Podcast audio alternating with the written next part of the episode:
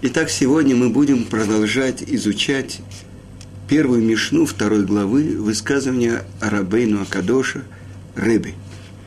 И чему же учит Рэби? Чтобы человек правильно делал счет своей жизни.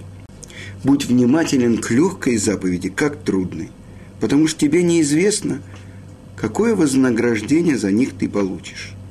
А потери при исполнении заповеди ставь в соответствии с вознаграждением за нее – а наслаждение от греха в соответствии с вредом, который ты получаешь от него. Итак, если бы человек знал плату за заповедь, например, если человек знал бы, что если он э, делает правильно на тела ядаем, омывает руки перед едой, так может быть он в течение всего дня только и делал, что омывал руки перед едой. С другой стороны, мы знаем плату. Сказано в Талмуд Тураки негет кула. Это Мишна из трактата Пеа, в которой сказано, что изучение Торы выше всех других заповедей. Одно слово из Торы, оно важнее всего, всех других заповедей. Тогда человек скажет, я буду только изучать Тору и не буду исполнять никаких других заповедей. Тот, кто говорит, что у меня есть Тора, и ничего другого, даже Торы у него нет. Потому что, например, есть моменты, когда мы должны закрыть Тору и исполнять что-то другое. Например, во время чтения э, Мигилы, э, во время Пурима, сказано, что даже коины прекращали службу в храме, чтобы послушать чтение Магеллат Эстер, установление мудрецов. И так далее, и так далее, и так далее. Так вот, э, что же значит легкая заповедь и что значит тяжелый? Ведь на самом деле каждый из нас пришел в этот мир, чтобы исполнить свое назначение. А есть такие заповеди, с которыми связано именно назначение, ради чего мы пришли в этот мир. Но как же нам узнать, какие именно заповеди нам э, надо исполнять? Что значит легкое или трудное? И сказано в коммент, у комментаторах, исполняй даже легкую заповедь, как трудную, то есть приложи все усилия. Потому что ты не знаешь плату за заповедь. Может быть то, что плата за легкую заповедь, она гораздо выше, чем то, что кажется тебе трудной. И так сказано нашими мудрецами. Это псикта, комментатор, э, комментарий наших мудрецов. Все, что требует Тара, соблюдай. Ведь тебе неизвестно, что из-за нарушения какой заповеди ты можешь лишиться жизни – есть заповеди, плата за которую немедленно. А есть другие, за которые награда только в будущем мире. А есть и такие, за которые она уже была в прошлом. А потери при исполнении заповеди ставь в соответствии с вознаграждением за нее. Если э, при исполнении заповеди ты потерял материальные убытки, помни, что есть тот, кто тебя платит. С другой стороны, мы говорим, что мы не знаем э, плату за заповедь. Ну, например, если человеку говорят, иди и сделай что-то такое, и мы тебе заплатим такие-то деньги. И он говорит, ну что, я закрою Талмуд, я прекращу, я пойду заработаю эти деньги. Значит, он оценил свою учебу меньше, чем те деньги, которые он может в этот момент заработать. Или человек, которому предлагают, идем со мной, сделай помоги мне в каком-то бизнесе, и я тебе заплачу половину моего заработка. А человек говорит, нет, я не брошу, я буду изучать Тору. Ему говорят, мы тебе дадим 60% от заработка. Он говорит, при всем при том, я, оставлю, я остаюсь, я буду учить то, что я должен учить, а не пойду зарабатывать. Это плата его учебы, учебы гораздо выше, чем все те деньги, которые ему предлагали. Я видел урок великого, можно сказать, учителя сегодняшнего Израиля, Бальчува, Раби Уриву Зора. И вот он выступал перед нерелигиозными израильтянами. И он говорил, что сколько нет денег у вас на счету, я могу сказать, что я богаче всех вас вместе взятых. Почему? Потому что если вам предложат, скажем, обычно в субботу, в праздники платят двойную плату и так далее, кто-то из вас откажется, а я, даже если мне предложат все деньги в мире, чтобы я нарушил субботу и делал какую-то работу в субботу, нарушая ее, я не сдвину даже мизинца. Значит, я гораздо богаче вас. Вы понимаете? Что это значит наслаждение от греха? Удовольствие и выгоду, который может доставить себе человек, нарушая Тору. Поставь в соответствии, подсчитай с тем вредом, который ты от этого получишь, с наказанием, которое ждет тебя в будущем. Как сказано в Мишле царя Соломона, «Сладок человеку хлеб лжи, но после рот его будет наполнен щебнем. Вы понимаете, вещи страшные и вещи достаточно жестокие. Но как это понять, что подсчитывай потерю заповеди от ее платы. И объясняет так э, Гаон из Вильна, что человек, он будет стоять на суде и давать отчет. Стоять на, стоять на суде, когда будут подсчитывать все его нарушения, а давать отчет, что в тот момент, когда он делал нарушение, он ведь мог исполнить заповедь. И это тоже предъявит ему как счет. А теперь я хочу привести вам высказывание наших мудрецов. Знаменитый Саба из Келема – Равсим Хазисл из Кельма. Он говорил, что для Творца стоило сотворить всю Вселенную и поддерживать ее существование в течение шести тысяч лет, только для того, чтобы хотя бы однажды один еврей произнес «Барух Гу, Барух Шмо» – благословен Он, Творец, и благословено Его имя – награды за произнесение этих слов, обычно мы отвечаем так, когда посланник общины Шац повторяет главную молитву евреев Шмонайсер. Наш земной ограниченный разум не может себе представить то огромное вознаграждение, которое ожидает еврея, который своими губами превозносит и возвеличивает имя Творца – в другом месте, в поучениях отцов, это в четвертой главе, сказано, один час духовного покоя в грядущем мире лучше всей жизни этого мира.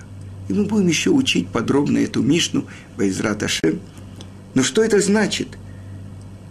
Лучше всей жизни этого мира. Ну, возьмем всех людей нашего поколения. Сколько у нас сейчас? 6 миллиардов – и один человек, я или каждый из нас, или каждый из тех, кто сейчас слышит мой урок, представьте себе за всю нашу жизнь самые прекрасные мгновения нашей жизни. Но если их все собрать, ну, получится несколько часов. А эти все несколько часов сжать в одно мгновение. А теперь возьмите, умножьте это на 6 миллиардов человек. Все мгновения наслаждения и счастья. 6 миллиардов человек. А теперь возьмем и умножим это всех людей, которые жили в мире. Сейчас 5768 год. За эти почти 6 тысяч лет, если сжать все их жизни, все наслаждения их жизни в это одно мгновение. Так сказано, что один одно мгновение духовного покоя в грядущем мире лучше всей жизни этого мира, всех людей, всех наслаждений. А теперь, за какую заповедь дается награда, то, что называется духовный покой в Оламаба, в мире приходящем. И Саба из Келема объясняет, что только за одно произнесения этой фразы «Баруху, Барухшмо» мы получаем вот этот духовный покой в грядущем мире, который прекрасней всех наслаждений этого мира. То есть всех наслаждений, всех людей за всю жизнь нашего мира. Но он добавляет. Но награда за произнесение одного слова «Омейн» – истина. Талмуд говорит, что это аббревиатура трех слов. Кель Мелех Нейман. Элуким. Первые две буквы. Алиф и Ламет. Я измененно говорю. Кель. А на самом деле без К получится имя Творца. Источник сил. Это первая буква Алиф и слово Амейн. Дальше Мем. Это Мелех. Царь. Нун. Нейман. Верный. Тот, кто сотворил мир. Тот, кто был провозглашен царем, когда мы с вами стояли у горы Синай и получили Тору, и стали народом Творца, и приняли его власть как царя. Нейман верный – это воскрешение мертвых, то, что будет в конце периода царя Машех. То есть в этом слове «Омейн» заключена вся основа нашей веры. Начало, проявление и завершение. И это на самом деле корень слова «эмуна» – вера. Но разница между верой других народов и верой еврейского народа, что имена можно перевести как верность. То, насколько то знание, что есть Творец, который нас послал в мир, который с нас спросит. Если мы верны Ему и этому знанию, которое мы получили, значит, мы верные – его компаньон. Так вот он говорит, тот, кто произносит одно слово «Амейн», это в тысячу раз выше, чем произнесение этой фразы «Баруху» «Барухшму». Но есть еще одно, одна фраза. То, что когда произносится кадыш, и произносится слово «Омейни еш мэ рабом и ворах миатава дула». Омейн – истина чтобы это его великое имя было благословенно во веки веков, то это в тысячу раз больше, чем произнесение одного слова «Амин». И так продолжает Саба из Келема, что награда за произнесение «Омейн еш раба» в миллион раз выше, чем произнесение «Баруху Барух Шму», которое сама по себе превышает все наслаждения этого мира – и приведя этот подсчет, Саба из сказал ученикам, «Дорогие мои, сегодня наступает праздник Шавуот, день дарования Тор. А теперь обдумайте и вслушайтесь в мои слова. Ценность одного слова Торы в тысячу раз выше, чем ценность этой фразы «Омейн и Ешмерабу». Это то, что мы сказали – то, что написано в трактате в Мишне, П, что изучение Торы выше всего.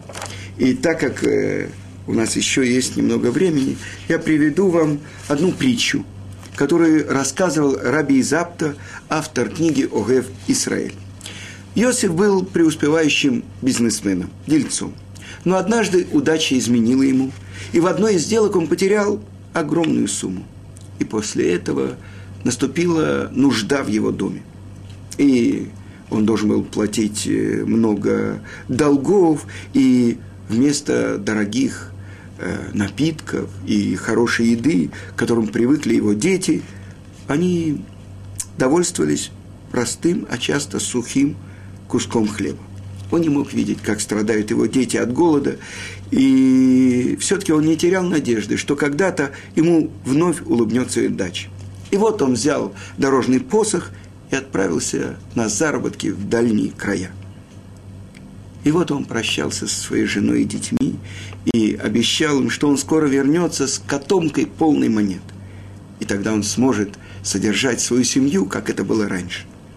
И вот в поисках заработка он переходил с одного места на другое, и в конце концов он поселился в каком-то далеком крае. где земля была усеяна разноцветными камнями. Прошли годы. И так как он не гнушался никакой работы экономил на своей пище, ему удалось скопить солидную сумму денег. И вот пришла пора возвращаться домой. Он собрал свои пожитки, проверил на месте кошелек с монетами и отправился в путь. Ведь он так соскучился по своей семье. Но уже покинув город, где он работал, он вдруг вспомнил, что он ничего не купил, никаких подарков для своих детей, а ему не захотелось уже возвращаться обратно, и он посмотрел вокруг, и он увидел разноцветные камни, весело поблескивали на солнце. В моей стране нет таких блестящих камней, подумал Йосиф. И ему пришла в голову идея – он возьмет эти камешки, и наверняка его дети очень будут рады. Он нагнулся, засунул в свою котомку несколько пригоршней этих камней и с веселым сердцем продолжил домой путь. Путь в свой дом. И вот он преодолевал и горы, и пустыни, переправлялся через реки и карабкался по скалам. Путь казался бесконечным и с, каждым, и с каждым днем он становился все труднее. И вот он собрал все свои силы и продолжал продвигаться вперед.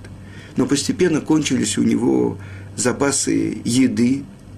Он допил последний глоток воды, а дорога была совершенно пустынна. Где ему добыть еду и пищу? Но он продолжил свой путь, и все-таки через несколько часов силы его иссякли, и он тяжело опустился на придорожный камень его мысли начали туманиться. Неужели после стольких лет тяжелой работы ему суждено умереть здесь, в пути, и даже денег он не привезет своим детям? И вдруг он заметил, как к нему приближается какая-то фигура. Он протер глаза, чтобы убедиться, может, это ему показалось? Нет.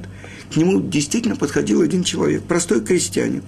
И вдруг он увидел у него в руках краюху хлеба. «Ты явился сюда, как ангел с неба», — сказал он крестьянину. «Сколько ты попросишь за свой каравай?» «Дай мне несколько монеток, я пойду своей дорогой», — ответил крестьянин. Но Иосиф побоялся достать свой большой кошелек, полный монет, ведь этот крестьянин мог позариться на него. И он вдруг вспомнил, у него ведь э, были такие красивые камешки. И он запустил руку в котомку, достал пригоршню камней и отдал крестьянину. Ну, крестьянин посмотрел на них, поблагодарил и ушел. А Иосиф поел, подкрепился и отправился в путь. В конце концов, он добрался до своего дома. Радости не было предела. Ведь для семьи завершились годы невзгод. Жена угостила его горячей едой, постелила ему постель. А пока он спал после долгого и трудного пути, дети из любопытства заглянули в его котомку и в ней они обнаружили засохшие, заплесневевшую корку хлеба. А когда они потрясли котомку над полом, из него, из нее, к их великой радости выпало три маленьких разноцветных камушка. «Мама, посмотри! Какие красивые камушки мы нашли в котомке отца!»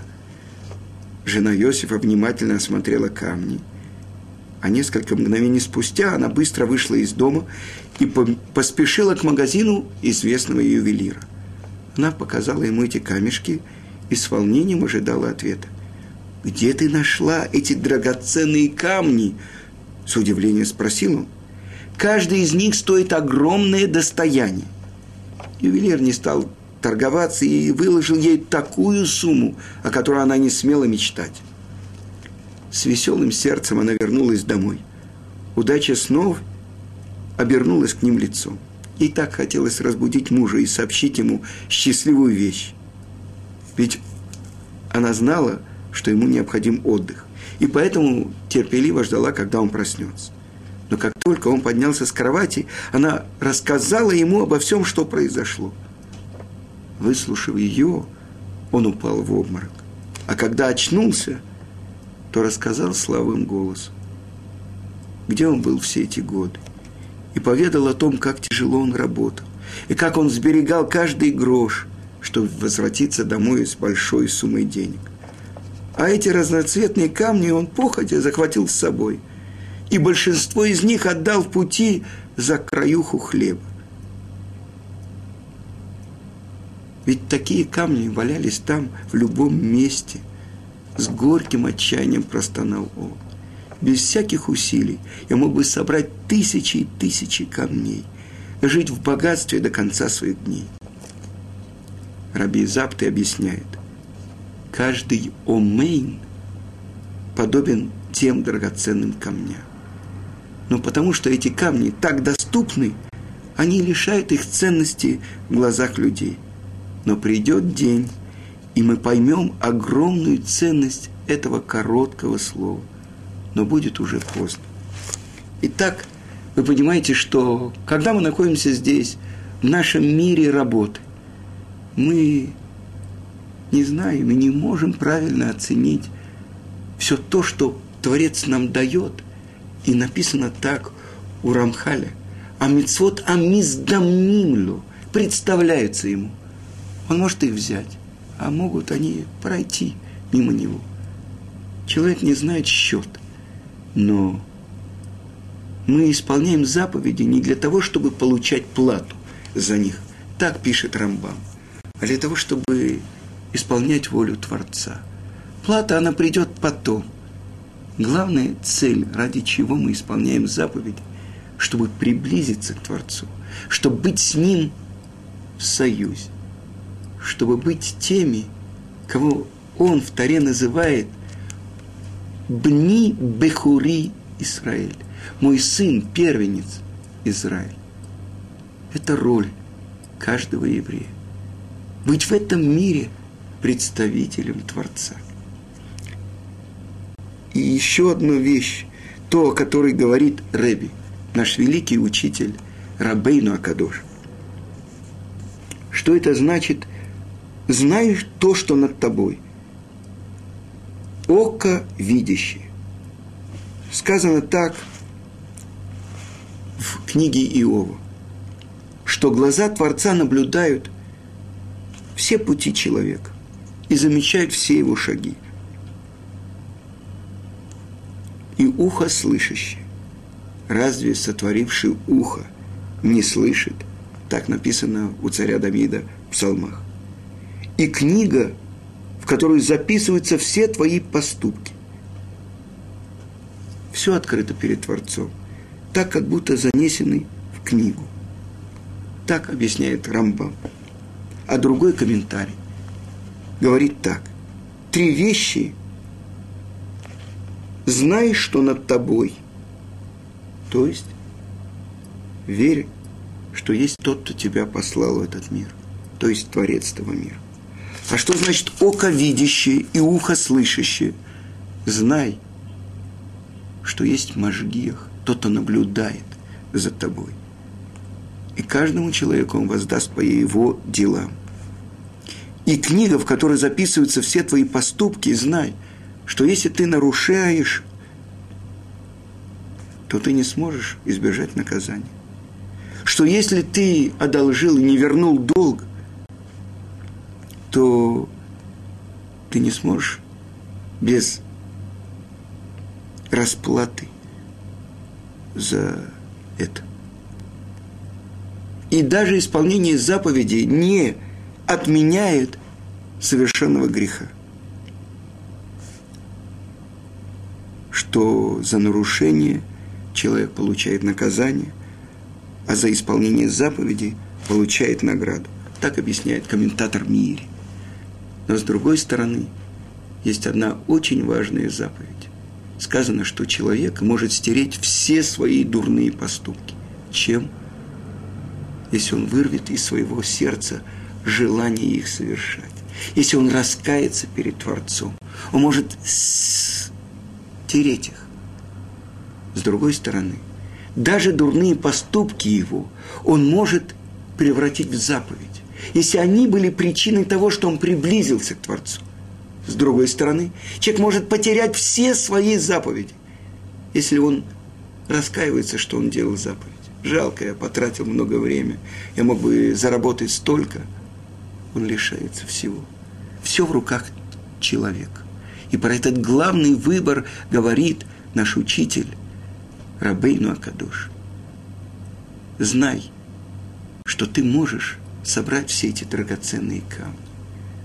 И знай, что ты их собираешь не для того, чтобы разбогатеть, а чтобы сделать приятное тому, кто послал тебя в этот мир.